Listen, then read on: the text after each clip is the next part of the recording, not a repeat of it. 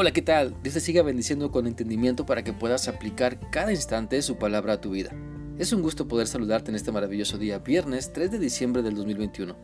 Te animo para que continuemos meditando y aplicando la palabra de Dios y este día vamos a leer en la carta de Santiago capítulo 5 el versículo 6 que dice así.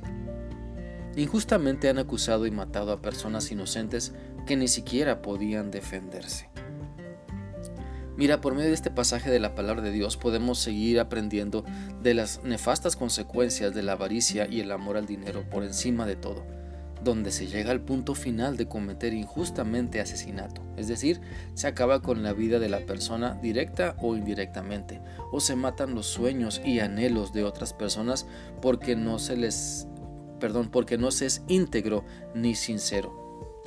Muchas veces la búsqueda de la riqueza vuelve a las personas insensibles, enfocadas en sí mismas, que ni cuenta se dan de los crímenes que cometen, ni siquiera están conscientes o se dan cuenta de los pecados en los que están cayendo. Debemos entender que la avaricia es un pecado que siempre llevará a las personas a tomar lo que no es suyo, a vivir de manera desenfrenada y a terminar con la vida o anhelos de otras personas. Sabes, cuando se habla de homicidio, no necesariamente es quitarle la vida físicamente a otra persona, sino también se puede cometer homicidio de sueños, ilusiones, esperanzas, por la crueldad que se manifiesta. Recordemos las palabras del Señor Jesucristo en Mateo 5, 21 al 22. Ustedes saben que se les dijo a sus antepasados, no mates, y el que cometa un asesinato tendrá que presentarse ante un juez. Pero ahora yo te digo que aun si te enojas contra alguien, serás juzgado, porque esa persona es tu hermano. Si insultas a alguien, tendrás que presentarte ante el consejo, y si maldices a alguien, tendrás que responder por eso en el fuego del infierno.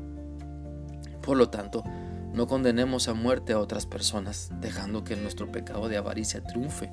Mejor vayamos a Dios para rendirnos a Él, para que Él nos redima y así poder servir y ayudar a otras personas y no estar enfocados solo en satisfacer nuestros deseos egoístas. Así que esforcémonos constantemente por no ser injustos, por no robar, por no tomar lo que no es nuestro ni retener lo que debemos pagar a otras personas. Esforcémonos por no caer en desenfreno, para no dejar que la lujuria y los deseos de la carne nos lleven a pensar que lo merecemos todo cuando en realidad es Dios quien merece siempre lo mejor de nosotros y nuestro enfoque debe ser agradarle solo a Él.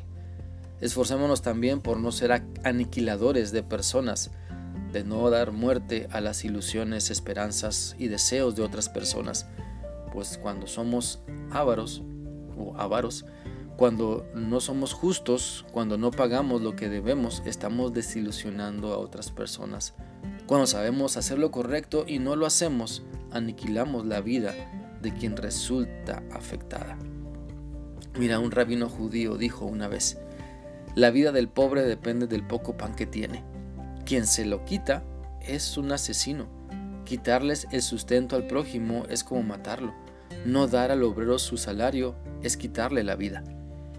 Por eso mi invitación es para que podamos estar más cerca, más cerca de Dios, para que nos libre de las consecuencias de la avaricia y el amor al dinero, para que Él nos transforme mientras nos entregamos a Cristo y nos dejamos guiar por su Espíritu Santo. Por lo tanto, no uses lo que Dios te ha dado para dar muerte a otras personas. Mejor comparte la vida nueva, la vida eterna, la vida abundante que Dios te ha dado. Esfuérzate por, por servir, mostrando el amor de Dios. Esfuérzate por practicar lo que es justo y lo que pide Dios de ti. Espero que esta reflexión sea útil para ti y que sigas permitiendo que la palabra de Dios te guíe a servirle y a amarle a Él solamente por encima de todo. Que sigas teniendo un bendecido día. Dios te guarde.